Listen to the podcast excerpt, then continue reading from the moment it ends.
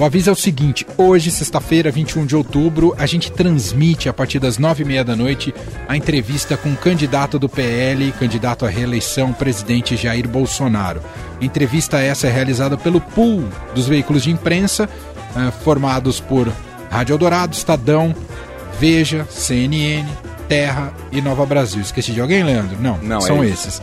O pool eh, havia previsto para essa sexta-feira um debate entre os dois candidatos à presidência da República, debate de segundo turno. O candidato petista, o ex-presidente Lula, recusou o convite para participar do debate e por isso foi convertido numa entrevista e esse espaço será todo dado ao presidente Jair Bolsonaro. Nós fazemos parte do, do pool e por isso vamos transmitir a entrevista às nove e meia da noite. Tem representante do Estadão na bancada para essa sabatina com o presidente. Então, só reforçar isso. Então, nove e meia da noite a gente tem o Trip FM. Um pouco depois, às nove e meia, a gente começa a entrevista ao vivo aqui em nossa programação. Por falar em política, quem está chegando por aqui, Leandro? Beatriz Bula, repórter do Estadão. Olá, Bia, boa tarde. Oi, Leandro. Oi, Emanuel. Boa tarde para vocês e a todos que nos ouvem. Aliás, a gente pode começar com esse tipo de bronca, né, Bia? É muito frustrante quando se há um espaço para um debate e um dos candidatos nega participar. Você já é, é, presenciou isso na semana passada, né, no, no debate também programado entre os candidatos ao governo do estado de São Paulo, e aí naquele caso o Tarcísio recusou o convite. Dessa vez o ex-presidente Lula é ruim para a democracia, né, Bia?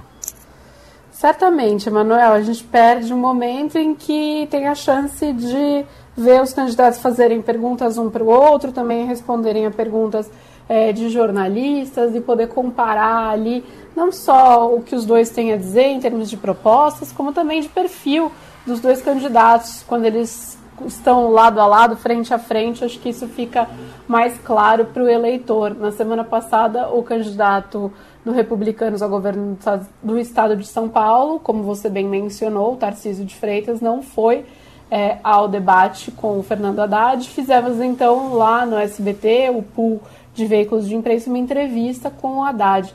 E hoje acontece o mesmo com é, o, o, Bolsonaro, né, porque o Lula não vai participar. Lembrando que o Lula já não tinha participado no primeiro turno do debate organizado pelo pool de veículos é, que é do qual o Estadão faz parte, que é transmitido pelo SBT. É, a campanha petista tinha sugerido que participaria, tinha sugerido inclusive a ideia de formar os pools, né, ou seja, grupos é, de mais de um veículo para condensar o número de debates, sob o argumento de que não dá para fazer um debate com cada veículo, senão é, o candidato não faz outra coisa que não participar de debates e entrevistas. Então, de fato, a, a organização de, houve a organização de pelo menos três é, grandes pools, né? Um desses é esse do qual nós fazemos parte, o Estadão e a Dourado fazem parte, mas é, o Lula não participou. Ele optou por, tanto no primeiro como no segundo turno, ir apenas a dois debates. O primeiro, que é o mais tradicional, transmitido pela Band, e o último, sempre mais perto da data da eleição, né? ou seja, com maior capacidade de alterar ali intenção de voto de alguma maneira de eleitores ainda indecisos. Portanto, a gente já teve um nesse primeiro turno de Bolsonaro e Lula e o próximo vai ser na sexta-feira da semana que vem. Aproveito essa janela, já que a gente falou dos eventos midiáticos envolvendo os candidatos, seja a presidência da República ou o governo do estado de São Paulo, mas para confirmar aqui perante a você que está nos acompanhando, você que está aqui na nossa audiência, que teremos na semana que vem as entrevistas com os candidatos ao governo do estado de São Paulo no Jornal Eldorado. É, fechamos com as campanhas, entrevistas confirmadas na terça-feira e na quarta-feira. Na terça-feira, dia 26, será com o candidato Tarcísio de Freitas, às oito e meia da manhã, ao vivo no Jornal Eldorado, com meia hora de duração.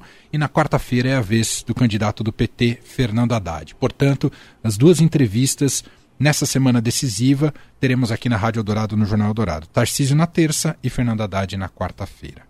Bia, o que podemos esperar para essa reta final, em termos de estratégia de Lula e Bolsonaro até o dia 30? O que, que você pode contar para a gente? Emanuel, é uma reta final que se mostra muito mais apertada do que a, as campanhas, especialmente a campanha do Lula imaginava até o primeiro turno. É, é uma reta final onde os dois candidatos é, têm feito ajustes nas agendas aí de última hora para tentar, de fato, colocar esforços só onde há possibilidade de, de conquistar novos votos, de convencer indecisos, de evitar é, abstenção, né, alto índice de abstenção. Portanto, pouco tempo, um tempo que não pode ser desperdiçado aí na visão das campanhas, o que faz com que tanto Bolsonaro como Lula estejam focando as agendas na região sudeste, especialmente São Paulo, Rio, Minas é, Gerais. Né? Então, o Lula está em Minas Gerais hoje, a Michele Bolsonaro, a primeira-dama, está em Minas Gerais hoje também. Amanhã, Lula continua em Minas, Michele Bolsonaro também. Bolsonaro, por sua vez, está em São Paulo. É, inclusive participa hoje né, da entrevista da Sabatina aí, é, da qual nós, como veículo, fazemos parte. É, e Lula também, foco total na semana que vem, São Paulo, mais uma ida Minas e Rio de Janeiro. Por quê? Porque é justamente nesses estados em que há o maior número de votos que foram nem para um nem para outro, né? Ou seja, votos destinados aí a candidatos que não eram Lula nem Bolsonaro no primeiro turno. Portanto, votos abertos, votos em disputa. É, no Nordeste, o Lula está na frente, Centro-Oeste é, e Sul, Bolsonaro na frente, Norte, os dois meio empatados. Então, o que resta para eles agora, na variação das campanhas? Disputar é, o que tem de voto aberto ainda no Sudeste.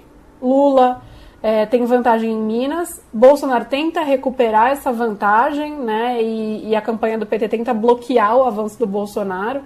O Bolsonaro que conseguiu o apoio do Zema, do governador reeleito de Minas Gerais, e isso faz com que haja um engajamento também de prefeitos da região, né? É isso que o Zema tenta fazer, energizar prefeitos a fazerem a campanha é, pelo Bolsonaro, e isso costuma ser poderoso, né? O trabalho aí em cada uma das cidades, e é isso que o PT tenta barrar, porque o Bolsonaro vai melhor no Rio e em São Paulo. Então, assim, o PT sabe que precisa desempenhar bem em Minas, ter no mínimo a vantagem que já teve no primeiro turno em Minas Gerais, se não maior, Minas, que é o segundo maior colégio eleitoral do Brasil. Sem contar a questão de tentar evitar abstenção no Nordeste. Isso para a campanha do Lula, eles acham que isso é muito importante porque o Nordeste majoritariamente vota no Lula e em alguns estados a taxa de abstenção foi superior à média nacional.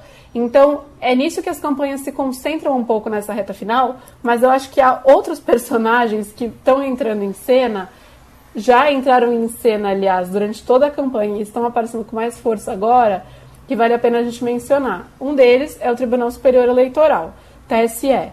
É, por quê? Porque as campanhas têm feito uma.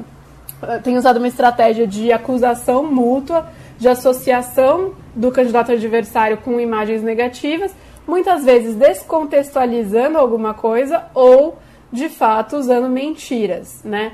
É, e aí tanto um lado como o outro. O lado da campanha do Lula argumenta que, na maioria das vezes, usou declarações do próprio Bolsonaro, ou seja, que não há mentira aí, mas o TSE viu em algumas inserções descontextualização, o que também pode caracterizar um tipo de desinformação. E do lado do Bolsonaro, o TSE é, entendeu que era necessário dar vários direitos de resposta aí, em pelo menos 164 inserções de programas de TV do Bolsonaro ao Lula é, pelo, é, pela divulgação de mentiras associadas ao candidato do PT. Isso foi revertido por uma ministra do TSE e o plenário deve decidir isso nesse fim de semana. Isso importa, e importa e muito. Então a gente tem visto é, o TSE ampliar o protagonismo nessa eleição, especialmente diante do fato de as campanhas estarem usando essa tática, que é uma tática de campanha negativa uma contra a outra. E no fundo, isso, e aí eu acho que isso fica claro até em declarações de alguns integrantes da campanha do Bolsonaro, é, e eu mencionaria uma entrevista do Ciro Nogueira, à Folha de São Paulo, por exemplo, sobre esse assunto. É, isso é, uma, é visto na campanha do Bolsonaro como uma vitória do Bolsonaro, porque significa é, que a pauta não está sendo justamente economia, inflação, mazelas econômicas, desemprego, que é a pauta que o PT, lá no começo a gente falou várias vezes que o PT achava que é, se sairia melhor se abordasse, justamente porque a população está é, passando por dificuldades, né? Ou seja, está vendo aumento no, nos preços no supermercado, nos combustíveis, mas aí vieram o quê? Justamente as medidas do governo para tentar segurar é, todos esses problemas e dar uma sensação, ainda que passageira, de melhora na economia. Então, acho que são dois personagens, Sim. que não são bem personagens, mas um é o TSE e o outro o impacto de todas essas medidas, é, desse pacote aí, digamos, de bondades do governo, como esse impacto tem é, tido um, um condão e conseguido, de fato, diminuir é, a avaliação ruim que parte do eleitorado faz sobre o governo Bolsonaro e tem gerado um desafio para a campanha, inclusive do Lula, que queria fazer da economia o principal tema e no fim está entrando na pauta de costumes, na pauta religiosa, aborto ou não aborto, é, negar que tenha defendido banheiro unissex em escolas, etc. Né? Então, assim, acho que são dois elementos: pacote de bondades. É, exercendo como, como um fator importante né, nessa reta final. A gente está falando do Auxílio Brasil Turbinado, Vale Gás, Auxílio Caminhoneiros, taxistas, uhum. enfim, corte Consignado. do PIS, consignado sobre Auxílio Brasil, corte né, dos, do PIS, COFINS e da CID sobre combustíveis, um monte de coisas. Então a gente está assistindo efeitos disso, em paralelo, uma campanha negativa de um contra outro, TSE com um protagonismo muitas vezes criticado até por especialistas né, em, em liberdade de expressão, etc. Então, na tentativa de conter fake news, TSE no alvo de, de críticas de tanto de bolsonaristas como também em alguns momentos de especialistas. Cada caso tem que ser analisado claro. separadamente, não dá para generalizar, mas enfim, acho que são os dois dois, dois personagens, fora os personagens principais, que são Lula e Bolsonaro, claro, que a gente tem que vai prestar atenção nos próximos dias. E tudo isso, uhum. claro, pode ter impacto no resultado final, um resultado que tudo indica que está é, acirrado. É. Fazer uma metáfora futebolística, a gente costuma dizer que um jogo foi bom quando você, ao final da partida, não fica perdendo tempo comentando o desempenho do juiz, do árbitro do jogo.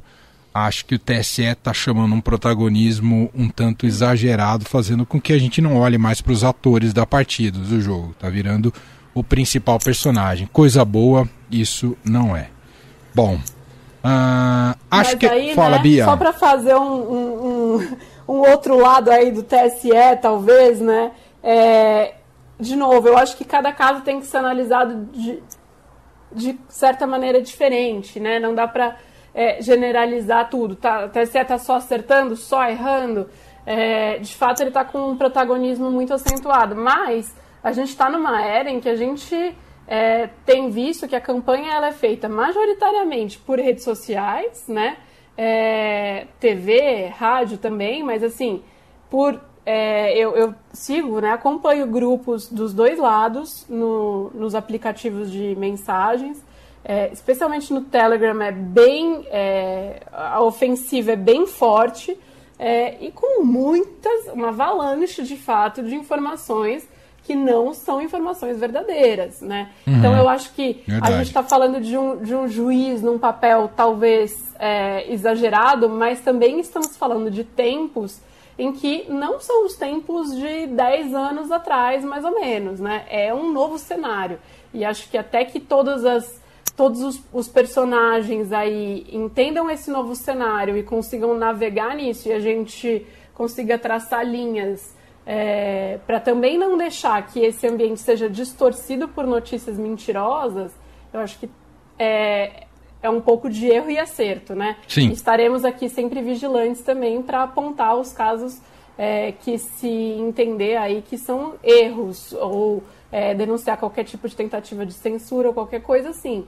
Mas há de fato uma preocupação, bem se vê, da justiça eleitoral em não deixar que a eleição seja distorcida ou fique desbalanceada em razão de mentiras também. E nem sempre essa tarefa é, é possível de ser realizada. A gente tem visto que às vezes é só enxugar gelo mesmo. É, tem razão. Talvez a metáfora futebolística seja um pouco simplificada, porque a gente está falando de dois times ou dois atores que não concordam muito com as regras do jogo ou preferem utilizar as próprias regras. E aí você tem o juiz tentando aplicar as regras do jogo para quem é, é, se comporta de maneira anárquica a elas. Então fica realmente um, é mais complexo do que, um, do que a dinâmica de um jogo de futebol. Muito bem, vamos seguir aqui. Vamos ver se essa partida termina ou não termina. Beatriz Bula, obrigado. A gente se fala na segunda-feira. Bom fim de semana. Até segunda e bom fim de semana Beijo. a todos.